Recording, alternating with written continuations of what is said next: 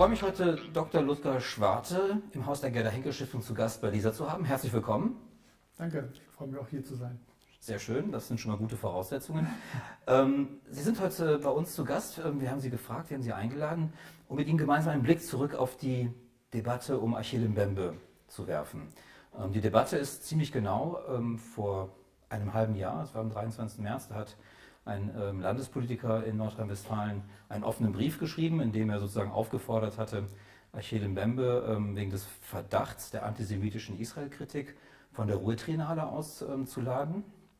Ähm, und ähm, ja, diese Kritik äh, oder dieser Brief ist aufgenommen worden von überregionalen ähm, Zeitungen, aber auch von dem Beauftragten ähm, äh, Felix Klein, Antisemitismusbeauftragten der Bundesregierung. Und daraus ja, entstand dann eine sehr folgenreiche, eine sehr heftige Debatte, ähm, die auch um Zuspitzungen und heftige Beschuldigungen ähm, nicht verlegen war. Ähm, da war unter anderem von einem törichten Intellektuellen die Rede, oder es war zu lesen von Anzeichen einer Hexenjagd, von der Blamage für den Wissenschafts äh, Wissenschaftsstandort Deutschland, von einer Deutschstunde für alle Welt oder aber auch vom neuen Historikerstreit ist ähm, da äh, die Rede gewesen. Also alles in allem eine ziemlich ähm, ja, ähm, diffuse Debatte in so einer Gemengelage aus Antisemitismus, Postkolonialismus kam mit rein, Rassismus, aber auch vor allem ähm, der Kampf um Erinnerung. Ist da, glaube ich, das sind, glaube ich, so ein paar wichtige ähm, Marken so in der ähm, Debatte der letzten sechs Monate.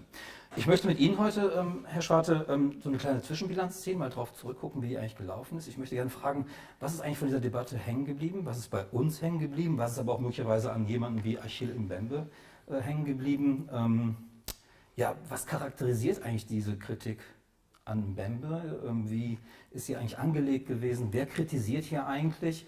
Ähm, war diese Debatte möglicherweise auch sehr deutsch oder hat sie sozusagen vielleicht doch ähm, nochmal einen ganz anderen Charakter ähm, als beispielsweise der erste Historikerstreit, der vor allem ein deutscher äh, Streit war? Und was sagt diese Debatte eben auch vielleicht möglicherweise über unsere Gesellschaft, über deutsche Befindlichkeiten aus? Also das sind so Rahmen, das ist der Rahmen, in dem wir uns so ein bisschen bewegen wollen heute. Ähm, doch bevor wir jetzt sozusagen in diese ja, sehr allgemeinen Fragen einsteigen oder, oder, etwas konkretere Fragen einsteigen, vielleicht erstmal die Frage an Sie, Herr Schwarte, wenn Sie an Achille Mbembe denken, ähm, was fällt Ihnen da eigentlich zuerst ein? Was verbinden Sie mit diesem Mann?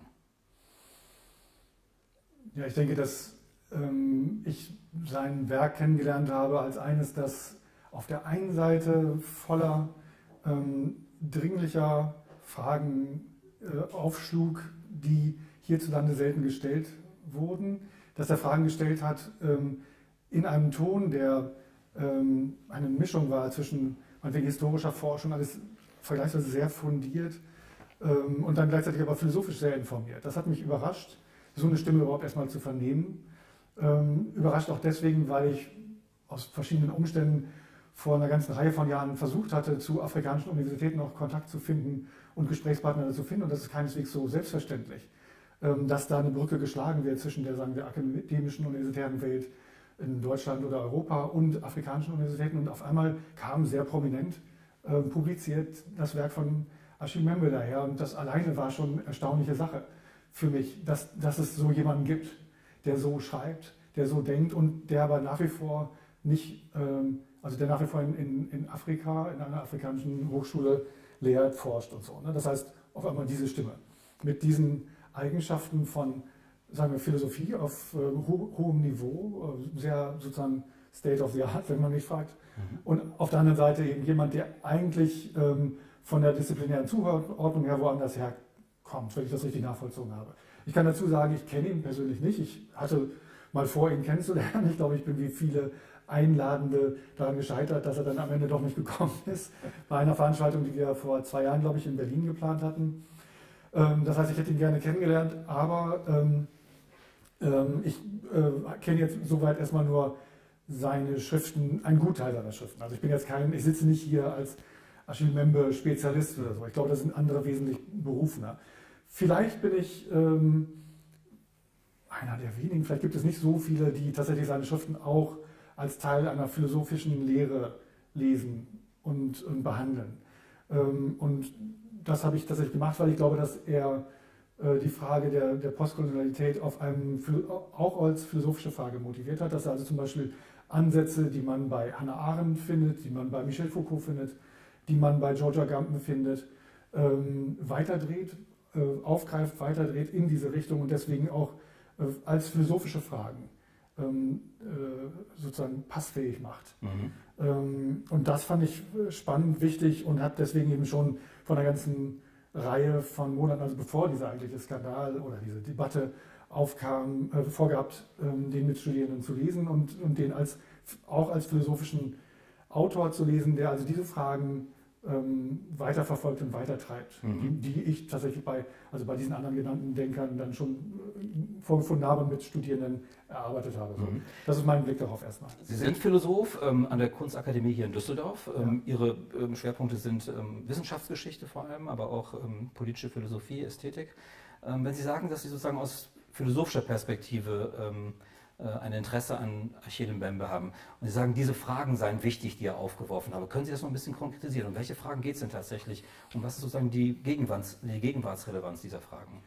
Na, ich bin nicht der Erste, ähm, der dem es schwer fällt, auf einen Satz, auf einen Punkt, auf einen Nenner zu bringen, was das Oeuvre von Achille Mbembe ausmacht. Aber die aus meiner Sicht wichtige philosophische Frage, die er stellt, ist ja die nach einem neuen Universalismus, nach neuen Begründungsfiguren für zum Beispiel Demokratie, für äh, Menschlichkeit, Menschenrechte, nachdem man durch äh, eigentlich eine profunde Kritik durchgegangen ist, nämlich die, die ähm, sich durch ähm, die postkoloniale Theoriebildung, durch Antirassismus und so weiter stellt. Das heißt, er formuliert ja mit großer Schärfe die Kritik an Eurozentrismus, am Eurozentrismus zum Beispiel der Aufklärung, an der Verwobenheit von Aufklärung und Rassismus, an der Verwobenheit von Aufklärung und Kolonialismus, äh, Sklavenhaltergesellschaften, Plantationssystem und so.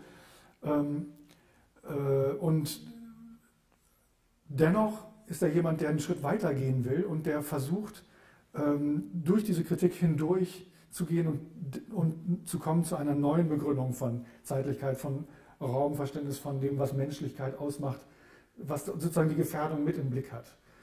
Ähm, insofern ist er aus meiner Sicht einer, der in die Tradition der kritischen Theorie dazugehört. Ich denke, dass viele von denen, die ihn in den letzten Monaten kritisiert haben, nicht verstanden haben, dass auch bei Adorno zum Beispiel ähm, große Vernichtungs-, also äh, negative Phrasen stehen, in denen nichts übrig bleibt von unserer Gesellschaft, nichts Positives übrig bleibt. Dass genau das die Stärke von der kritischen Theorie ist, erstmal das nicht zuzugestehen, dass hier nicht, dass hier nicht von vornherein, nur weil freiheitliche Demokratie draufsteht, alles läuft, sondern zu sehen, dass vielleicht im Hintergrund ein Mechanismus am Werk ist, der das alles ähm, unterminiert oder subvertiert oder der, der dazu, dafür sorgt, das wäre eine Formulierung von George Orwell, dass Auschwitz nie aufgehört hat. Und also, ne, dass, dass äh, äh, er genau diese Garantien auch nicht gibt erstmal, sondern sagt, wie könnte es nicht sein, dass zum Beispiel der Rassismus nie aufgehört hat, könnte es nicht sein, dass auf andere Weise die Sklavenhaltergesellschaft nach wie vor funktioniert. Das macht ihn aus meiner Sicht zu einem Erben der kritischen Theorie und macht ihn deswegen wichtig, weil er das, also aus mindestens zwei Gründen wichtig. Erstens, weil die kritische Theorie zum Beispiel deutscher Provenienz diese postkoloniale und Rassismus- und Sklavenhalterfrage so nie, soweit ich sehe, auf dem Schirm gehabt hat, das so nie prominent ins Zentrum gestellt hat, was aber dringend notwendig ist. Wir sehen das daran, dass zum Beispiel jetzt Frankfurter Philosophinnen ähm, die Frage aufgenommen haben, ist Kant rassistisch? Wie viel Rassismus steckt in der Aufklärungsdefinition von Kant beispielsweise? Ähm, und auf der anderen Seite ist es eben auch wichtig, weil es eine Stimme ist aus Afrika, die diese Frage stellt. Natürlich ist das was anderes. Wenn äh, ein, ein, ein Denker, ein Theoretiker, ein Historiker und Philosoph, nennen wir ihn mal so, aus, aus, ähm, aus Afrika diese Frage äh, ins Zentrum seines Oeuvres stellt und versucht von dort aus die heutige Situation zu beurteilen. Also auch das ist ja extrem ähm, wichtig an seinem Werk. Das hat ihm ähm, mancher, wie ich denke, voreilig und dumm, äh, ignorant vorgeworfen, dass er so ein großes Bild zeichnet. Aber da, genau das ist der Anspruch, den er von Foucault übernimmt, den Foucault von Kant übernimmt. Wir müssen verstehen, was unsere Gegenwart auszeichnet. Und dieses Buch ist genau dieser Versuch, jetzt nicht kleinteilig irgendwelche Einzelfragen historisch abzuarbeiten. Er nimmt da Forschung auf, greift einen unglaublichen Kosmos von Forschung auf, spitzt den zu und versucht damit, unsere Gegenwart für uns lesbar zu machen. Und das ist genau das kritische Unternehmen, so wie Foucault es beispielsweise von Kant äh, für Kant, äh, von Kant übernommen hat und für die kritische Tradition rekonstruiert. Ich glaube, genau da ist sozusagen der, ähm, ja, würde vielleicht jetzt sagen, der spannende Twist ähm, in dieser ganzen Debatte gewesen.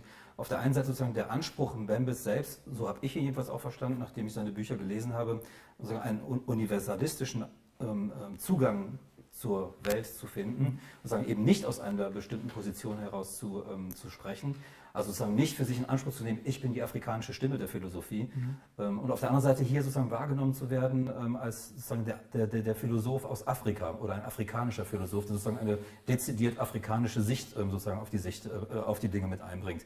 Ich glaube, dass genau da, glaube ich, so viele Missverständnisse entstanden sind, weil man nicht genau zuordnen konnte oder wollte vielleicht auch, aus welcher Position eigentlich Mbembe tatsächlich spricht und was sein eigener Anspruch ist.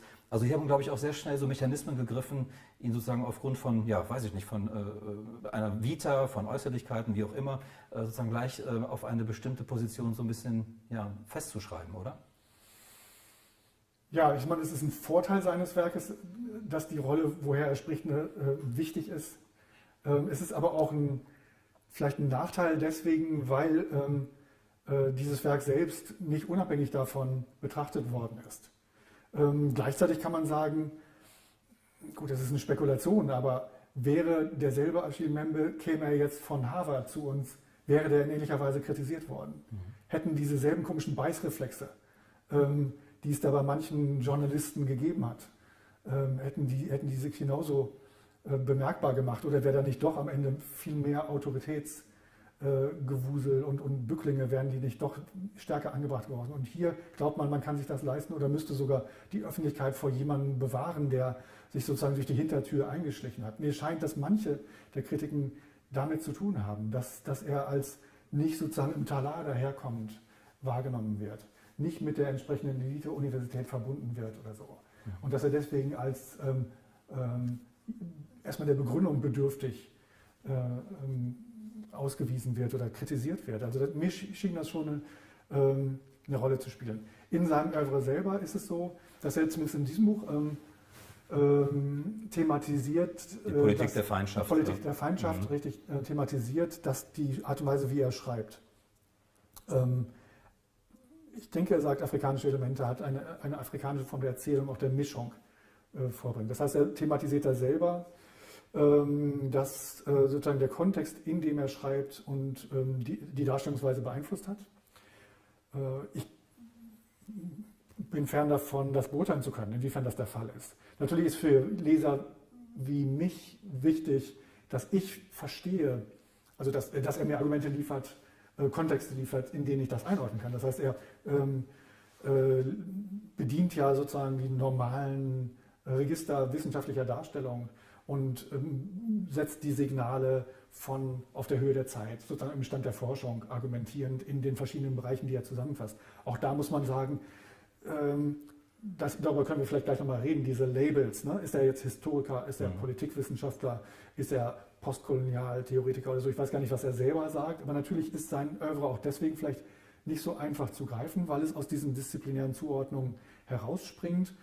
Und ähm, naja, und äh, äh, vieles zusammenfasst. Ich glaube, dass es eine extreme Belesenheit aufweist, müsste auch der äh, übelwollendste Kritiker erstmal zugestehen. Auf der anderen Seite ist mir eben aufgefallen, dass wenn man ihm einen Preis geben will, dann ist er Historiker. Wenn man ihn kritisieren und mundtot machen will, dann ist er auf einmal Philosoph. Ich denke, er ist nicht das eine und nicht das andere. Er ist vielleicht eine Kategorie jenseits mhm. etablierter Disziplinen. Mhm. Interessant ist ja dabei auch sozusagen, dass er ja eigentlich nicht sozusagen eine dezidiert pro-afrikanische Sicht sozusagen ähm, sui generis einnimmt, also dass, sozusagen, ähm, dass er eine Agenda verfolgen würde, ähm, Afrika in ein besseres Licht zu rücken, sozusagen von ähm, als eine reine Opfergeschichte sozusagen zu präsentieren, sondern er geht ja gerade auch mit dem postkolonialen Regime sozusagen, mit den postkolonialen Gesellschaften und äh, Regierungen in Afrika sehr hart ins Gericht. Er sagt im Grunde, der Kolonialismus findet im Grunde auf einer anderen Ebene teilweise statt, weil Eliten sozusagen in den afrikanischen ähm, Länder ähm, weiter koloniale Strukturen etablieren oder weiter kolonial in irgendeiner Form halt herrschen. Also da ist er, glaube ich, schon sehr kritisch, auch sozusagen mit dem eigenen, mit der eigenen Geschichte, wenn man so will. ich finde das wichtig, dass Sie das unterstreichen. Ich meine, es gab ja auch Kritiker, die sagen, er hätte viel mehr äh, die Involviertheit zum Beispiel afrikanischer Eliten äh, thematisieren sollen. Wo bleibt denn das, macht das, er ja. das arabische Sklavenhaltertum, warum thematisiert er das? Ich, Mhm. Ja, ich glaube, es ist wichtig, dass Ja. Sie nochmal sagen oder unterstreichen, dass er das macht. Ja. Also wenn man das Buch Die schwarze Vernunft, die Kritik der schwarzen Vernunft liest, dann findet man das im Grunde reihenweise. Also eigentlich ist es ja sein Thema und ich glaube, das ist auch ein großes Missverständnis gewesen, dass ähm, er eigentlich sozusagen mit der, mit, der, mit der Gegenwart in Afrika doch sehr, sehr hart und wirklich unmissverständlich da auch ins Gericht geht und eben nicht eine reine Apologie sozusagen gegenwärtiger afrikanischer Zustände ist und eine reine Opfergeschichte ist, sondern ähm, natürlich leitet er das her und sagt halt, das sind natürlich dann weiter koloniale Traditionen, die hier fortgesetzt werden und wo im Grunde wahrscheinlich am Ende die Mächtigen einfach das Spiel dann weiterspielen. Das haben sich nur die Personen ähm, äh, sozusagen äh, ausgewechselt. Ähm, und das ist, glaube ich, so ein bisschen vergessen worden. Ähm, interessant fand ich noch auch, ähm, und da fragt man sich manchmal dann doch tatsächlich, wie viel Kenntnis gab es bislang von dem Werk Mbembes, gerade auch derjenigen, die sich geäußert haben.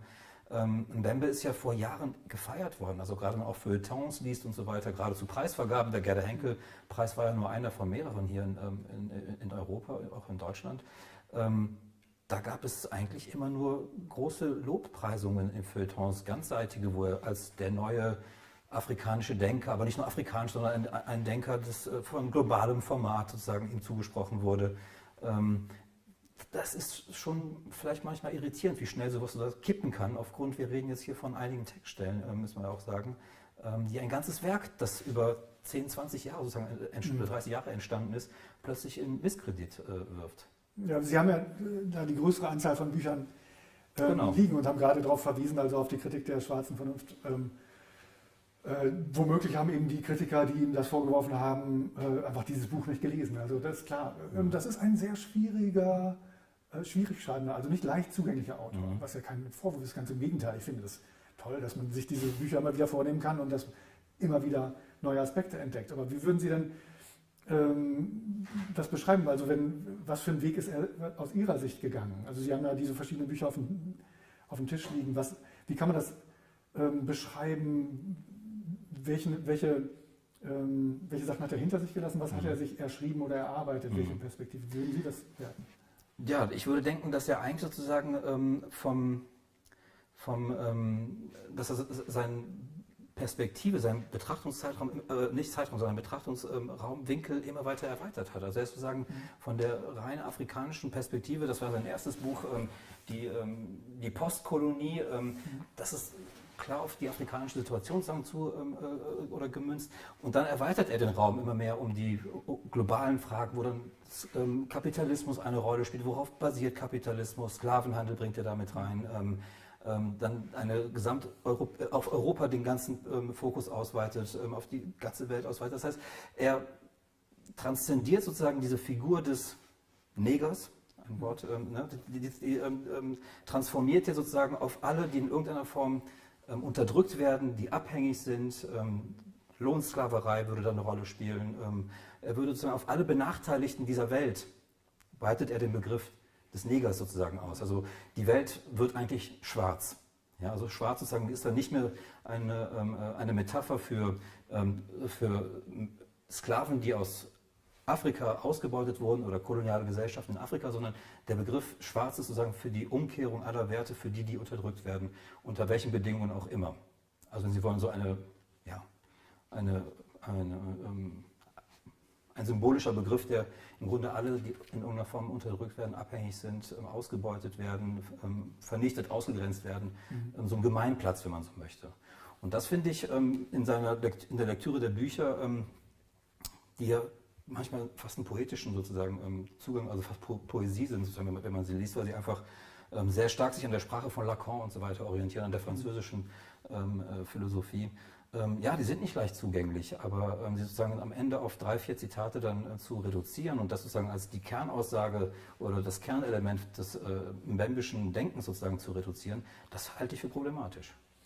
Ja, bevor wir auf diese Zitate kommen, ähm, ist natürlich die Frage, könnte das nicht sein? Könnte es nicht sein, dass in wenigen Zitaten sich ein Autor zu erkennen gibt und da ähm, tatsächlich eine Position einnimmt oder durchblicken lässt, die ihn tatsächlich äh, desavouiert?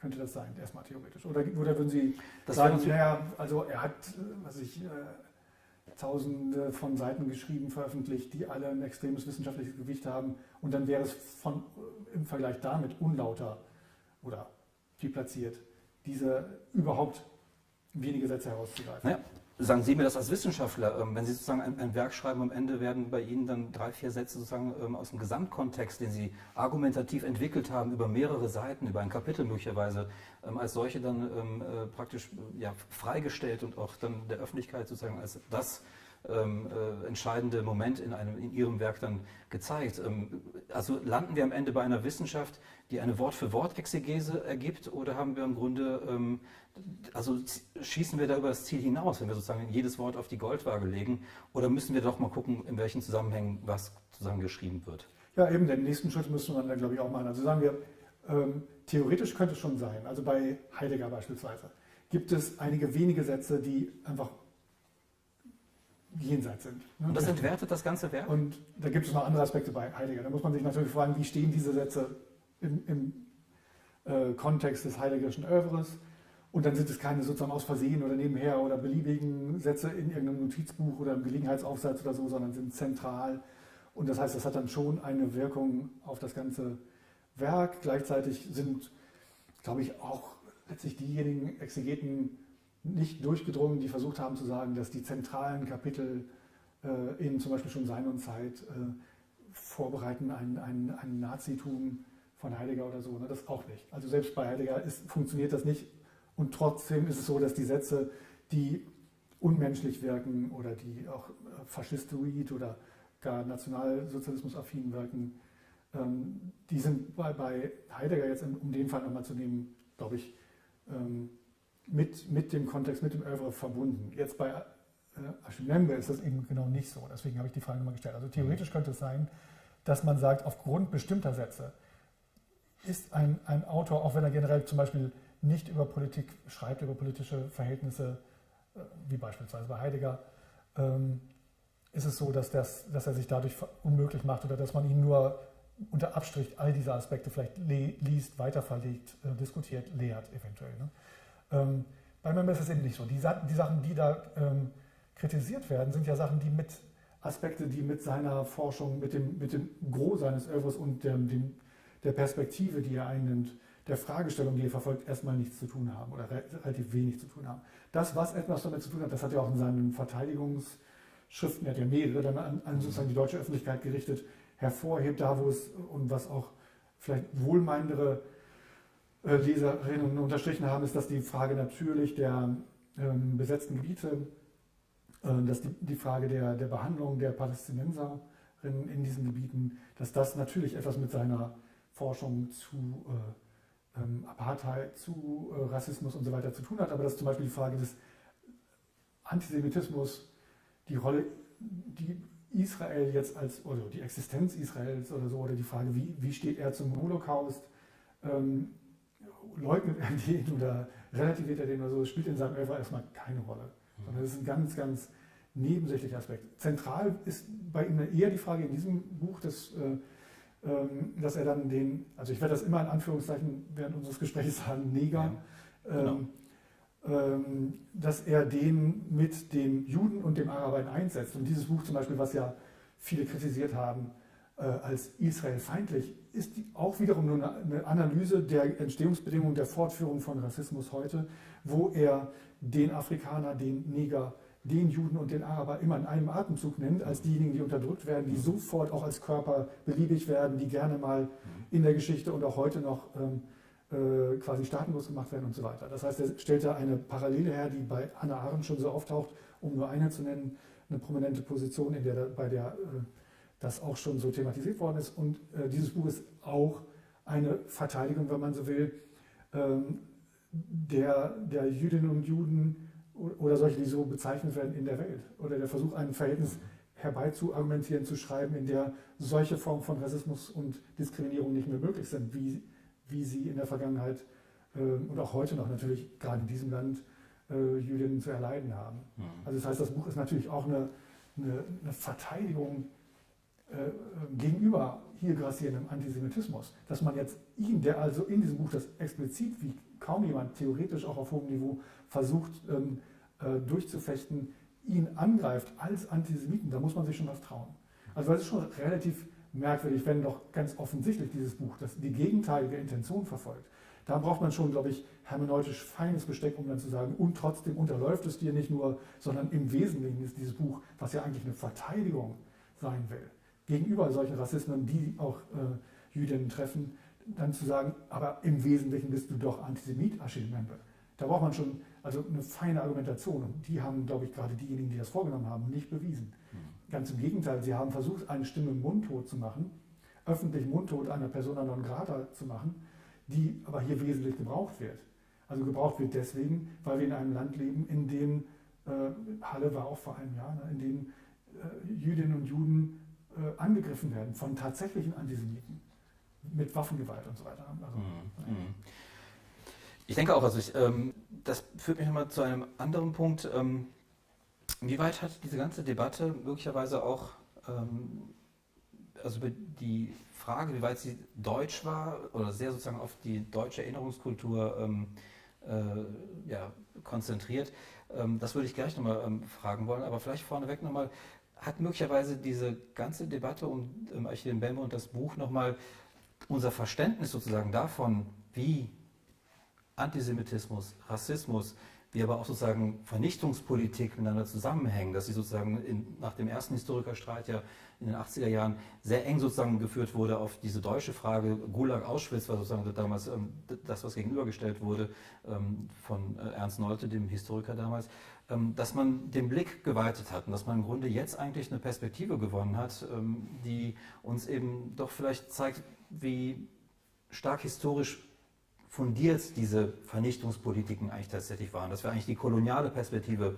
endlich auch mit mehr stärker in unseren Blick nehmen, wenn wir sozusagen auf die, auf die, auf die Vergangenheit des 20. Jahrhunderts mit zurückgucken. Also dass wir auch fragen eben, was ist denn davor gewesen? Wo kommt die ganze Exterminierungspolitik eigentlich tatsächlich her? Wo sind die Grundlagen dafür? Was bedeuten Lager, die es irgendwie auch schon in anderen Zeiten gegeben hat?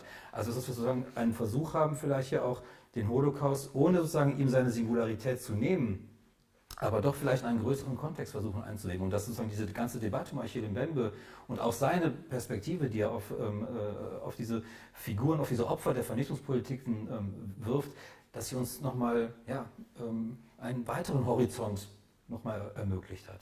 Ja, also ich denke schon, da wäre jetzt die Frage, welches genau die Aspekte sind, die Mbembe hinzugefügt hat. Ich denke, es ist erstmal wichtig zu unterstreichen, haben wir jetzt schon ein paar Mal gemacht, dass die These selber schon bei Hannah Arendt ähm, mhm.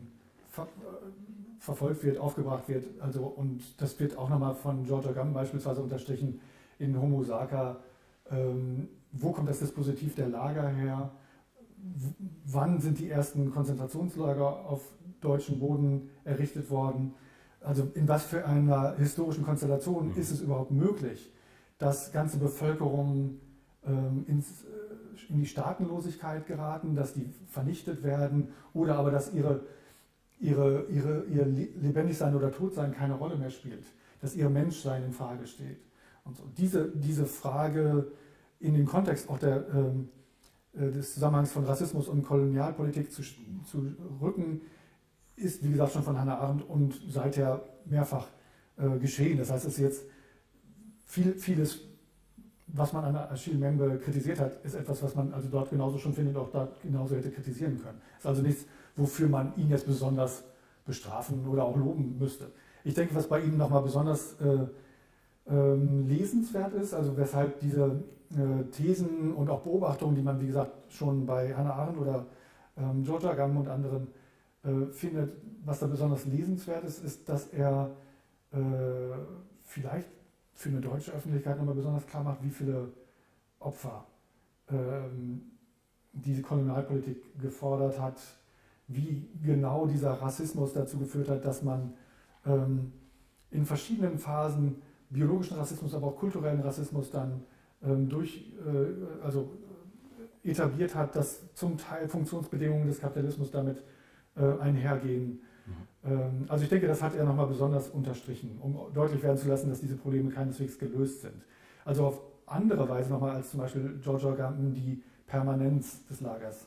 Also von äh, Systemen, wo Leute unter sozusagen der ständigen Drohung der Vernichtung vegetieren müssen, äh, die Permanenz dieses, dieses Dispositiv, wenn man so will, mhm. äh, herausgearbeitet hat. Das hat er vielleicht nochmal stärker gemacht, als man das bei Hannah Arendt lesen kann und dann ähm, vielleicht verschärft auch nochmal aus dieser Warte versucht, ähm, einen Begriff der Lebendigkeit und der Körperlichkeit zur Grundlage eines neuen Nachdenkens zu machen, ähm, was sie dann vielleicht lyrisch nennen. Aber es ist bei ihm eine Tastbewegung, die ich aber sehr wertvoll mhm. finde. Das ist keineswegs geschenkt, auf diese Art und Weise, auf diese Ebene zu argumentieren. Ähm, die Süddeutsche hat ja dann diesen Text veröffentlicht, der die, nach dem, was ich lesen konnte, der die Rede gewesen wäre, die er hier gehalten hätte. Und da hat er einen weiteren Schritt der Fragestellung eigentlich verfolgt, versucht zu vollziehen über das Buch nochmal hinaus, indem er jetzt die ähm, Problematik ähm, des Anthropozäns aufgreift und versucht, Corona und Anthropozän in, diesen, in seinen theoretischen Kosmos mit einzuziehen und sich zu fragen, was bedeutet das jetzt heute für diejenigen, die quasi keinen gesicherten Zugang zu medizinischer Versorgung haben, die sich täglich verkaufen müssen, ähm, um irgendwie an Brot zu kommen. Ähm, was ist es vielleicht kein Zufall, ähm, dass äh, diese Pandemie überhaupt nur diesen Ausmaß, dieses Ausmaß annehmen konnte, weil wir die Globalisierung haben, eine entsprechende, entsprechend vernetzte Produktionsweise, die aber gleichzeitig diese Billiglöhner, diese prekären Lebensweisen braucht oder jedenfalls immer regelmäßig produziert. Und wie könnte es anders aussehen? Also dieses letzte Moment, das finde ich immer eigentlich das Wesentliche oder das Wichtige an, äh, an dem Autor Achille Membe, dass er dieses Wie könnte es anders aussehen immer mit aufruft. Also immer eine, ein Möglichkeitshorizont, äh, eine politische Imaginationskraft, wenn Sie so wollen, beschwört oder die Notwendigkeit eines solchen Nachdenkens jedenfalls unausweichlich werden lässt. Das ist eigentlich aus meiner Sicht fast das Wichtigere. Mhm. Das ist sehr interessant, dass Sie das sagen, denn das war sozusagen eine Vermutung, die ich einfach nur äußern kann. Ähm, ähm, ob möglicherweise ähm, bei Mbembe ähm, in der Rezeption, die man vorher hatte, vielleicht genau dieser Punkt so ein bisschen ausgeblendet war und vielleicht nicht sozusagen so im, im Fokus stand. Denn Mbembes Bücher sind ja, wenn man sie liest, auch eine deutliche Kritik des Kapitalismus. Und möglicherweise hat sozusagen ähm, gerade dieser Punkt ähm, doch äh, sehr provoziert hier auch ähm, äh, in, in, Deutschland. Ähm, er greift ja wirklich kapitalistische, und Sie sprechen es ja gerade auch an, Produktionsweisen, kapitalistische äh, Handelsbeziehungen und so weiter und so fort, die, die, die ähm, äh, thematisiert er ja sehr stark und kritisiert sie auch sehr stark. Wir haben dann wieder sozusagen das Motiv, äh, diese Figur, die Denkfigur der Ausgegrenzten, der Ausgestoßenen, der nicht mehr, ähm, der Menschen, die nicht mehr gebraucht werden, die praktisch auf den Müll, wie, wie Müll sozusagen, ähm, äh, auf den Müllhaufen der Geschichte kommen. Ähm, und das war so eine Vermutung, ob vielleicht genau diese Punkte, die dann plötzlich von jemandem kommen, das wurde ja oft auch gesagt, ich glaube äh, auch äh, Klein hat das ja auch gesagt, da kommt jemand von außen und, und, und, mischt sich in diese Debatten hier ein. Gut, das bezog sich natürlich sehr stark auf die, äh, auf die, ähm, auf die Debatte um die Relativierung des, oder des Holocaust. Aber trotzdem, da kommt jemand und kritisiert sozusagen eigentlich unsere gängige Art und Weise zu leben, unsere gängige Art zu produzieren, zu handeln. Und ich kann mir vorstellen, dass genau das auch provoziert hat und dass man vielleicht jetzt auch eine Möglichkeit gesehen hat, ähm, ja, ihn so ein bisschen ja, vielleicht ein bisschen zu entkräften in dem, was er so sagt und die Position, die er vielleicht auch hier erstmal eine Zeit lang auch errungen hatte. Ja, sicher ist eine, also aus meiner Sicht würde ich das bestätigen, dass, sie, dass ähm, die provokative Kraft ähm, seiner Thesen unter anderem daran liegt, dass er, dass er versucht, Zusammenhänge aufzuzeigen zwischen ähm, diesen Feldern der Kapitalismuskritik, des ähm, Rassismus, auch des kulturellen Rassismus, der Produktionsweisen, der Lebensweisen, die wir haben und auch der politischen Weltordnung, wenn man so will. Ähm, und äh, dass er das in einen langen historischen Korridor stellt. Ähm, manche haben ihm ja da fehlende Differenzierung vorgeworfen. Ähm, ich denke, was er versucht hat, ist erstmal ein sehr flagrantes, äh, also ein Bild zu, zu, zu zeichnen, zum, auszumalen, äh, wo er versucht, Zusammenhänge deutlich werden zu lassen und Wissen zusammenzuziehen. Ähm, viele Aspekte dessen, was er kritisiert, sind ja nicht so, dass er als erster die kritisieren würde oder so. Und ich glaube, er stellt auch nicht den Anspruch, dass er das als erster tut, sondern auch das, was Sie gerade aufgezählt haben, sind ja Sachen, die man auch woanders findet und die er einfach nur zusammenzieht. Das heißt, ein äh, großer Gewinn seines Oeuvres besteht ja darin, dass in dieser enormen Syntheseleistung aus meiner Sicht. Ne? Also mhm. welche Denk- und Forschungshorizonte der erstmal zusammenzieht und in eine relativ kohärente ähm, Argumentation einpflicht, ist erstmal beeindruckend. Und dann ist es natürlich so, dass wenn er schreibt beispielsweise, und das ist ja vielen, also das hat er offenbar einen neuralgischen Punkt getroffen, dass der Unterschied beispielsweise zwischen äh, dem Apartheid-Regime in Südafrika und der Art und Weise, wie äh, äh, in, ähm, in, Israel und in den Palästinensergebieten, wie soll man es nennen, ähm, das Militär herrscht, wie da Sicherheitszäune hochgezogen werden, wie eine Bevölkerung als ähm, also verwaltet wird mit Sicherheitstechnologien und dann gelegentlichen Angriffen und Unterdrückungen jederzeit zu rechnen hat, äh, dass er gesagt hat, da besteht ein Zusammenhang, das ist ein Labor für bestimmte kapitalistische Ausbeutungstechniken. Ich glaube, da tatsächlich hat er eine These, also eine sehr spezifische These verfolgt, ähm, die jetzt nicht ohne weiteres irgendwo anders steht, die aber jetzt auch nicht so, von der Hand zu weisen ist. Also jedenfalls fände ich die diskutierenswert. Ist es nicht so tatsächlich, dass Hightech-Land Israel hier immer wieder äh, auch schon so Sicherheitstechniken ausprobiert, die dann anderswo angewendet werden, die anderswo ähm, profitabel gemacht werden? und dass ähm, die Art und Weise der Beherrschung dieser Flüchtlingslager, die das ja nach wie vor irgendwie sind, sich genau in diesem Punkt der, der perfiden, äh, des perfiden Spiels zwischen Überwachen und Strafen, zwischen ähm, äh, Dulden, nicht lösen, ähm, immer wieder ähm, klein halten, dann auch wieder nutzen, ähm, dass das etwas ist, was, was einen Unterschied ausmacht zu der Art und Weise, wie die Townships und die Apartheid in Südafrika funktioniert hat. Wie gesagt, ich bin fern davon, irgendwie ein Experte weder für das eine noch das andere zu sein.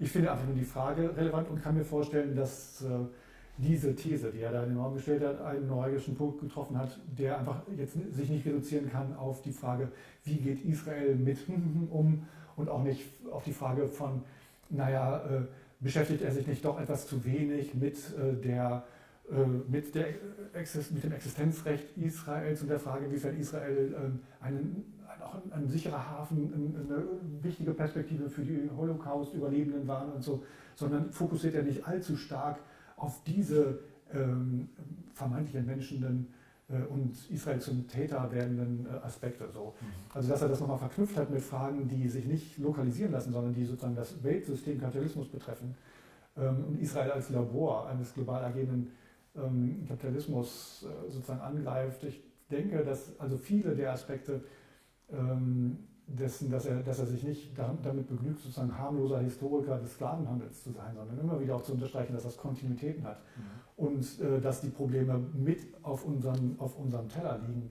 äh, dass das etwas ist, was viele ihm unausgesprochen übel nehmen und was, äh, was vielleicht dann noch mitverhandelt werden sollte. Mhm.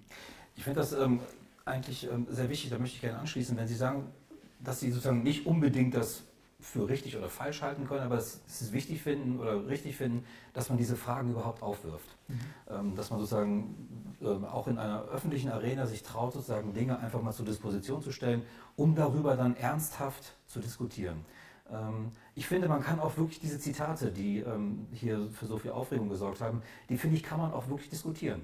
Ja, also ich würde sagen, also jetzt nicht so weit gehen und sagen, das ist völlig absurd, das darf man überhaupt nicht irgendwie Frage stellen. Im Bembe ist ähm, da völlig ähm, äh, unbeleckt von, äh, sondern ich finde das auf jeden Fall diskussionswürdig. Man muss oder darf gerne diese Fragen auch stellen. Nur die Art und Weise, wie dann darüber diskutiert wurde, das war, glaube ich, für mich sozusagen der Punkt, wo ich dachte, naja, wir haben es eben tatsächlich, und das merkte man ja auch, hier dann offenbar auch mit einer Diskussionskultur, gerade wenn es dann in Bereiche geht wie Holocaust, Israel, Antisemitismus und so weiter, wo offenbar eine, ja, eine, eine Debatte ähm, sehr schnell, ja, so eine, also Schieflage weiß ich nicht, aber, aber zumindest ähm, eine Konnotation bekommt, aus der man danach ja, möglicherweise sehr beschädigt herausgeht, wie es vielleicht jetzt Achille Mbembe in Deutschland passiert ist. Ähm, mhm.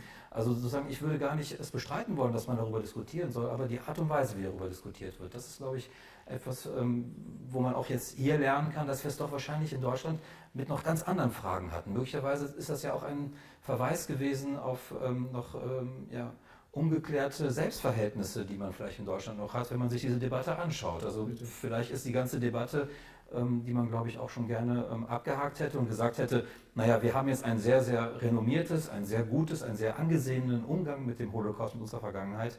Ähm, darauf haben wir aber auch einen sehr großen Anspruch. Also wenn man es machen muss, dann machen wir es eigentlich, dann kann man es nur so machen, wie wir es machen. Mhm.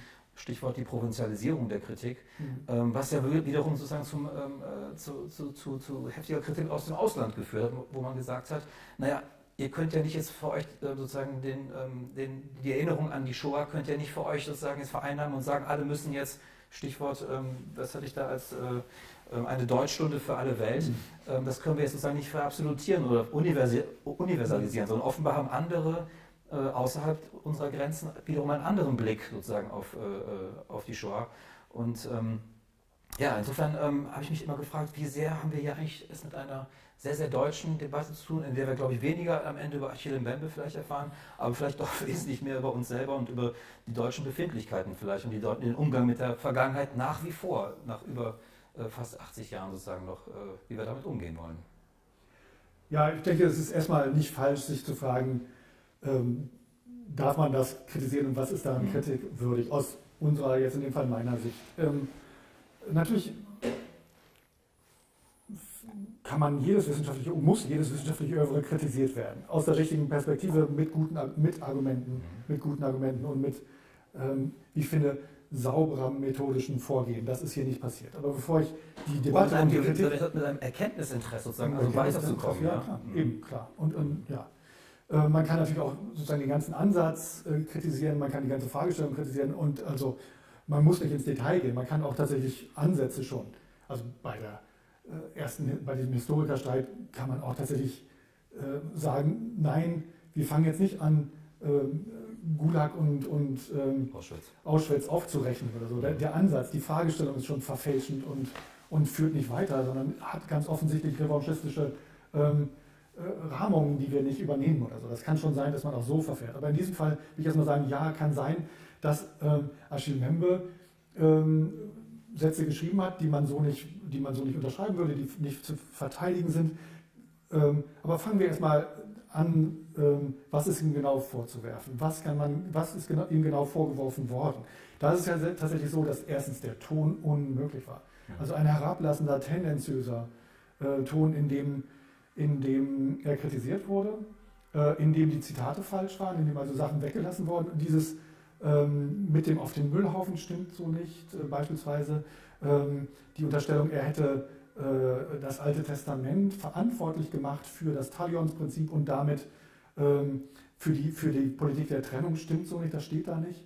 Ähm, äh, es steht da genauso wenig, dass er meinetwegen ähm, ähm, die, die, dass er die Existenz, das Existenzrecht Israels abspricht oder ähm, dann äh, irgendwie eine Tötung da vermutet noch gibt es irgendeine Glorifizierung ähm, von Selbstmordattentätern, steht da nicht. Also das heißt, es wurde einfach mal ähm, tendenziös, wurden Sachen herausgeklaubt, suggeriert, das wäre das, das würde das ganze Övre oder die Argumentation ausmachen oder als wäre er darin zu erkennen.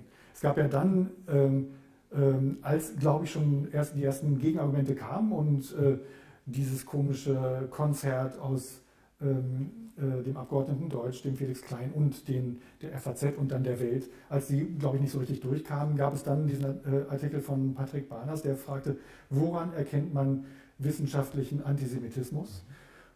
Und das ist eine, erstmal eine berechtigte und gute Frage. Gibt es Kriterien, an denen man das wirklich festmachen kann, an denen ähm, alle, die sich streiten, eigentlich zugestehen müssen, okay, das ist es. Ähm, und da muss man sagen, ähm, auch da wurde nicht sauber argumentiert. Man kann sich ja fragen, woran erkennt man, das wäre, glaube ich, eher die FAZ-Agenda gewesen, woran erkennt man BDS-Zugehörigkeit? Woran erkennt man, dass Achille Membe tatsächlich den BDS unterstützt hat?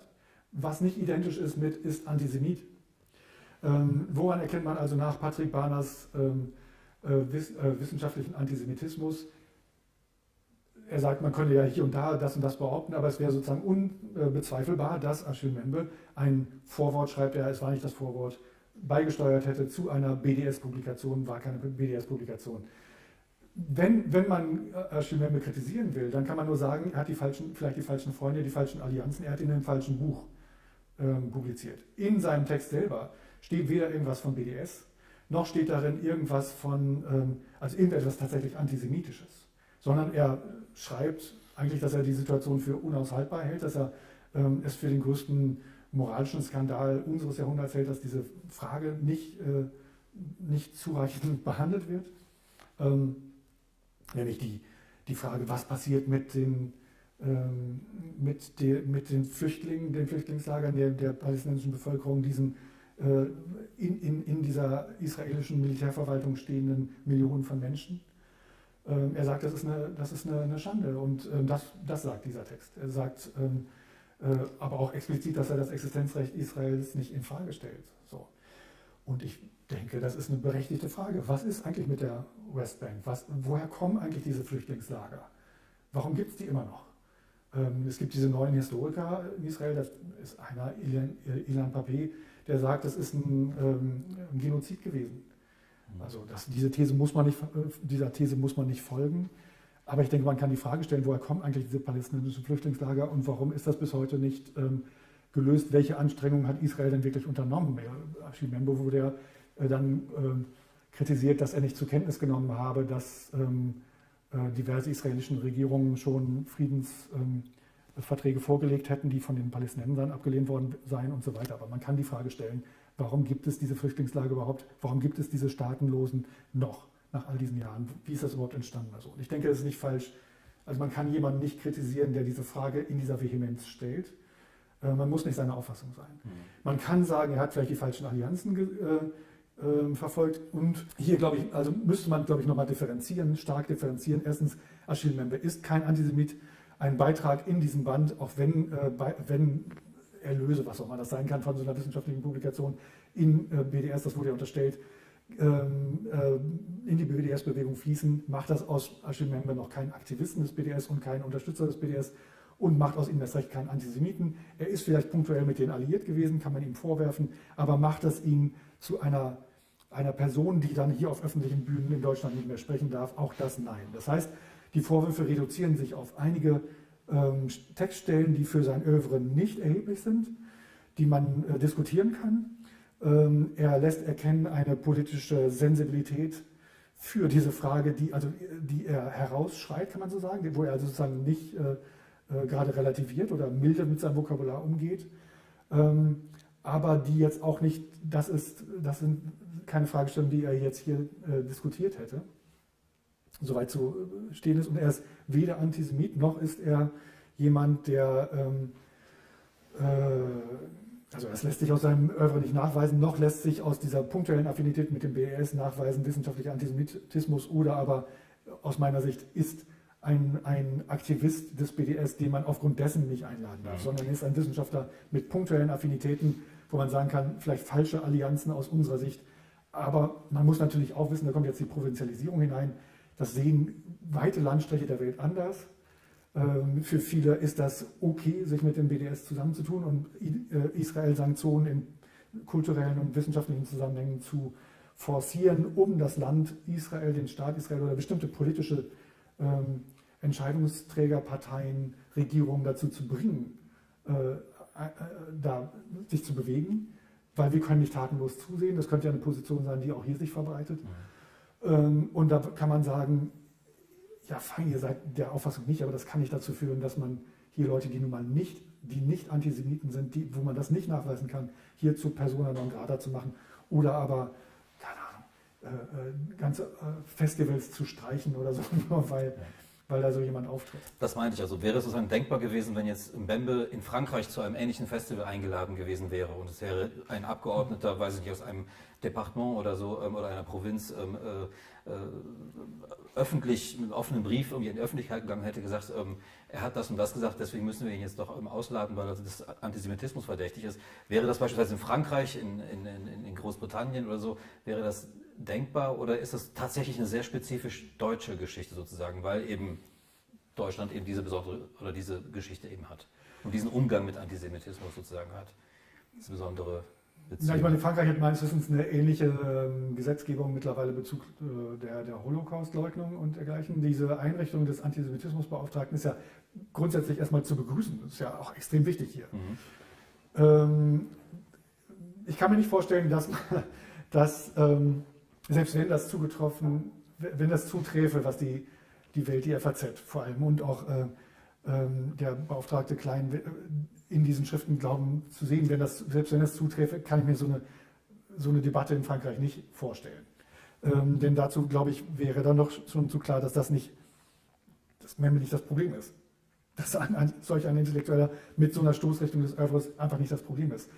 Ähm, Klein argumentiert ja der Felix Kleine äh, Antisemitismusbeauftragte, dass er jetzt nicht nur die Aufgabe hätte, äh, rechtsradikalen oder rechts- oder faschistischen Antisemitismus aufzugreifen, sondern auch link, wie, er, wie er sagt, linken oder linksliberalen. Antisemitismus ähm, aufzugreifen. Dagegen haben sich viele israelische Wissenschaftler genau. verwehrt Brief. Naja. Mhm. Also erstmal muss man sagen, so, so, eine, so eine Debatte hätte es, also es gibt andere intellektuelle, rechte Intellektuelle, die in Deutschland Sachen veröffentlichen, die man mal daraufhin abklopfen könnte und wo so, eine, so ein öffentlicher Aufschrei oder so eine en entsprechende Publikationsflut ähm, notwendig wäre. Da, da, fallen mir ein paar ganz andere Namen ein, wo das wesentlich wichtiger wäre, unter anderem, weil die, weil die politisch schädlicher sind in diesem Land. Ähm, äh, das, es gab komischerweise ja nur, soweit ich mich, wenn ich das nicht falsch sehe, in den späten 90ern, äh, frühen 2000ern eine, eine interne linke Debatte über ähm, über den äh, Anteil von Kapitalismuskritik, der vielleicht auch anti-jüdisch oder gar antisemitisch äh, ist und ob man das, ob man das vielleicht nicht so trennen sollte. Also das ist eigentlich eine, eine, Debatte, die sehr lebhaft war und die auch vielleicht wichtig ist, dass man sich fragt, wie viel, an, äh, wie viel an, also Antikapitalismus, wie viel ähm, antikapitalistische ähm, Publikationen gibt es, die vermeintlich links daherkommen, aber dann doch nicht, nicht wenig antisemitische Untertöne mhm. haben. Also dass man so eine Aufmerksamkeit dafür entwickelt und dass auch der Antisemitismusbeauftragte diese Debatte weiter fortführt, schräg genug, aber warum nicht, und äh, da aufmerksam wird, ist nicht falsch. Und natürlich muss er genau hingucken und muss sich fragen, ist das jetzt wirklich so? Und zweitens muss man sich auch fragen, wenn man, also auf welcher Höhe argumentiere ich? Melde ich hier Zweifel an oder fordere ich quasi mehr oder weniger ein Auftrittsverbot, weil ich, mir, weil ich da so einen Stempel drauf? Mhm.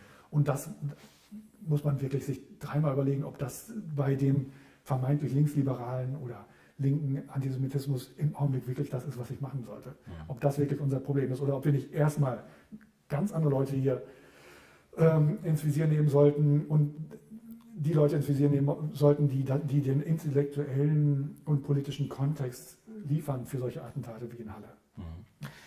Vielleicht noch ähm, zwei Punkte noch. Ähm, ähm ein Punkt ist nochmal, Achille Mbembe hat es ja gewährt. Er ist ja hier an die Öffentlichkeit auch getreten. Er hat ja dann ähm, in äh, großen äh, überregionalen Zeitungen auch wirklich lang und ausführlich geantwortet auf die, ähm, auf die Vorwürfe. Ähm, wie viel Chance sehen Sie sozusagen, dass er mit seinen Einlassungen hier, mit seinen Erklärungen, indem er sich sozusagen deutlich distanziert hat von den Vorwürfen, die ihn da äh, getroffen haben.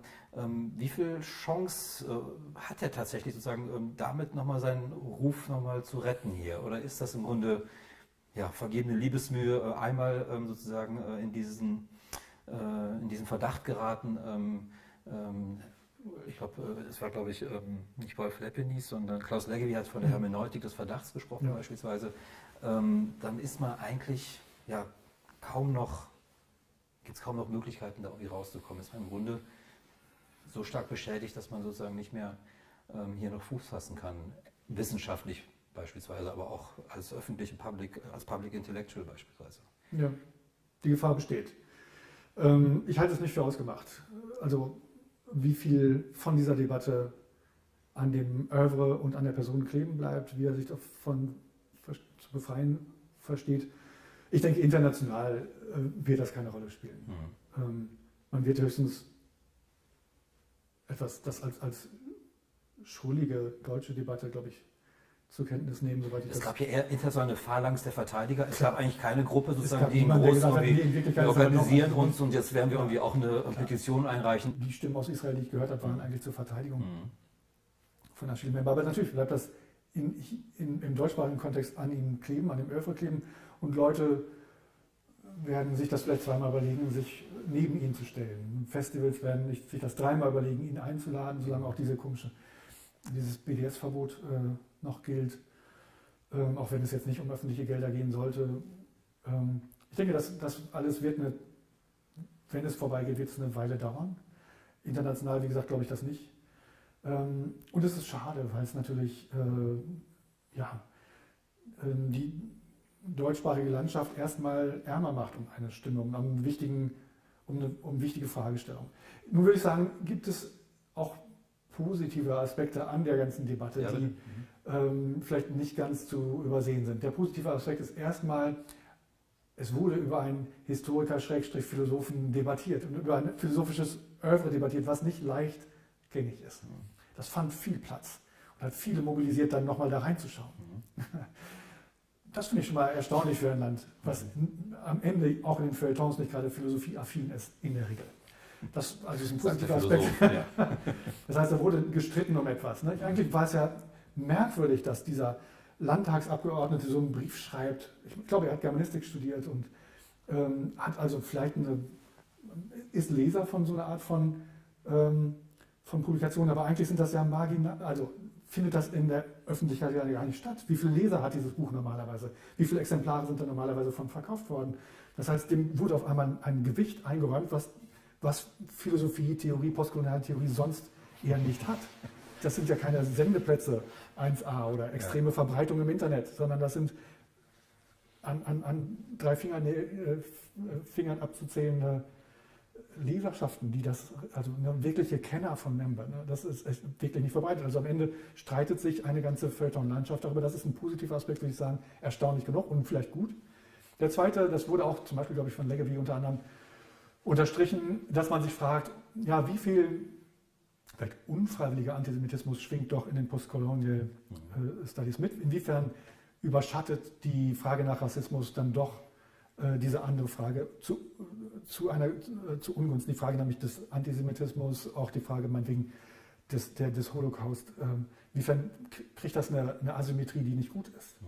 Und inwiefern müssen nicht auch ähm, äh, die Israel-Kritik, die in dem Kontext äh, formuliert wurde, wo äh, Israel nur als imperialer Staat, als Kolonialstaat oder so gesehen wurde, inwiefern ist das nicht auch zu wenig differenziert, zu wenig nuanciert? Und inwiefern müssten die nicht auch mal sozusagen da aufräumen und, und andere Argumente mit einziehen? Mhm. Das sehe ich durchaus auch. Also, dass da Argumente äh, gebracht wurden und, und äh, äh, Nuancierung, Differenzierung angemahnt wurde, das ist vielleicht auch nicht falsch. Also, das ist, denke ich, ist auch eine Welle oder eine, eine Argumentationsrichtung, die da stark gemacht wurde. Äh, ich denke, die könnte auch fruchtbar sein mhm. ähm, auf die Dauer. Ich denke aber auch, ähm, wir haben jetzt gerade eine Zeit sozusagen, wo ja viel über Rassismus, über Postkolonialismus, über die Geschichte des Kolonialismus, die, die Folgen des Kolonialismus, die Spätfolgen des Kolonialismus ähm, hier gesprochen wird. Auch in Deutschland sozusagen die Frage des Rassismus nochmal eine große Rolle spielt.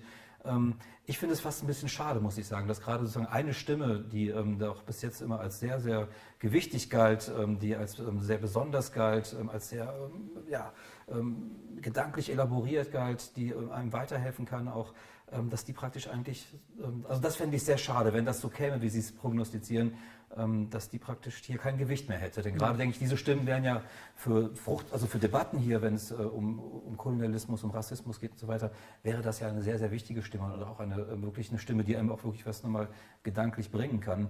Ja. Wenn wir die sozusagen jetzt aus unseren Debatten verbannen und nicht mehr hören können, weil sie sozusagen aufgrund dieser, äh, äh, dieser Geschichte, die wir jetzt hatten, ähm, ja, nicht mehr ähm, salonfähig ist, dann finde ich, haben wir uns wirklich um eine ganz gewichtige Stimme hier wirklich ärmer gemacht. Ja. Einige von diesen sehr ignoranten Feuilletonisten haben ja tatsächlich gemeint, nur in Deutschland sei Achille Membe ein gefeierter Denker mhm. gewesen. tun so, als wäre sozusagen das Missverständnis, was in einigen Salons hier grassiert hätte, äh, gewesen, was dazu geführt hätte, dass, dass ihm Ehre widerfahren ist, dass er, äh, dass er Preise bekommen hat, dass er prominent publiziert und diskutiert wurde und so. Das ist natürlich nicht so. Er gehört zu den weltweit wichtigen.